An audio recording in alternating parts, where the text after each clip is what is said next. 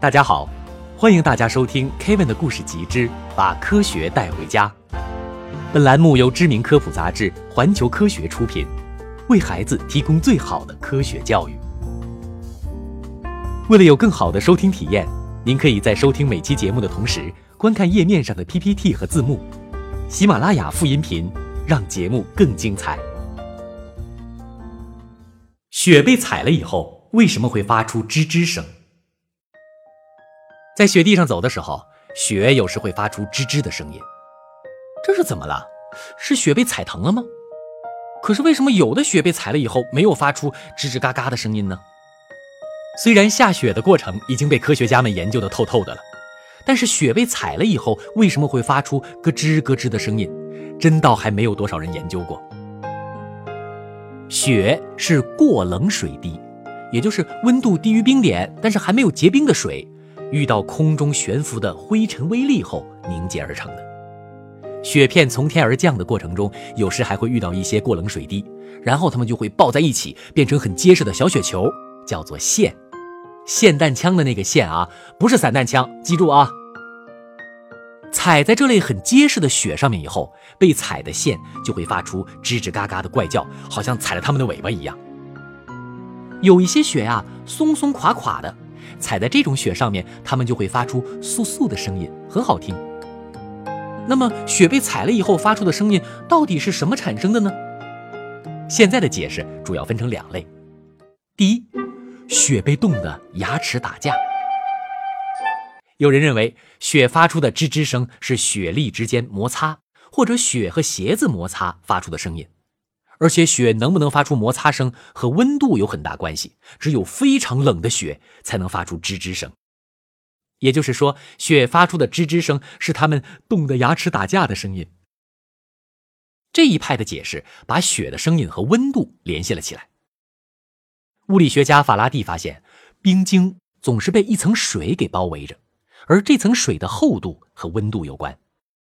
零下十摄氏度以下时，这层水啊。就只有一个水分子那么厚，在零下一摄氏度的时候，这层水里面有好几百个水分子那么厚。另外，当受到很大的压强的时候，冰的熔点会下降，因此冰就会融化。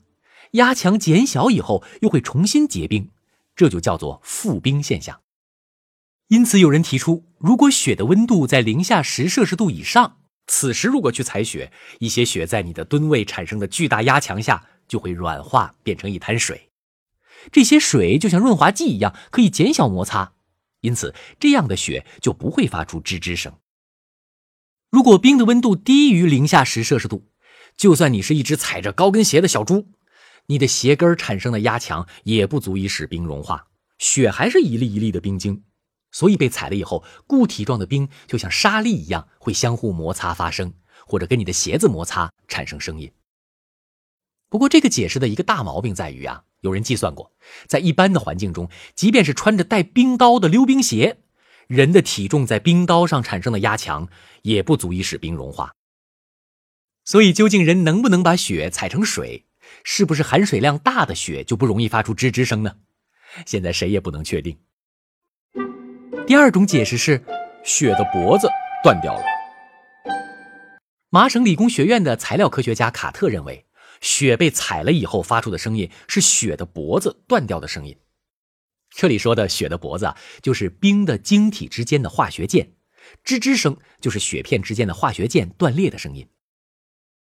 新下的干干的雪片之间的距离啊比较大，相互之间结合的并不紧密，化学键不多，这样的雪踩起来就是呼呼的声音，而不是吱吱声。几个小时以后，新雪在自身重力的作用下碎掉、垮塌，然后又重新结合起来，形成了更多的化学键。因此，蓬松的新雪就变成了更加密实的老雪。老雪不容易因为自身重力继续垮塌。从新雪变成老雪的过程叫做烧结。经过了烧结的老雪被你的体重压爆了以后，许多化学键被踩断了，因此才会发出叽叽的声音。在卡特看来啊。雪被踩出吱吱声和瓷器碎掉时发出的哗啦声就是一回事儿。实际上，瓷器就是通过烧结产生的，粘土分子在高温下形成了新的化学键，变得更加密实牢固。因此打破瓷器时断裂的分子键也会发出声音。这种解释听起来挺有道理的，因为在踩雪的时候，上面一层松松的雪会发出沙沙的声音，但是踩到底下比较硬的雪的时候，就会发出吱吱的声音。嚼冰的时候也会发出吱吱的声音。现在啊，就差一个实验来证明这个假说了。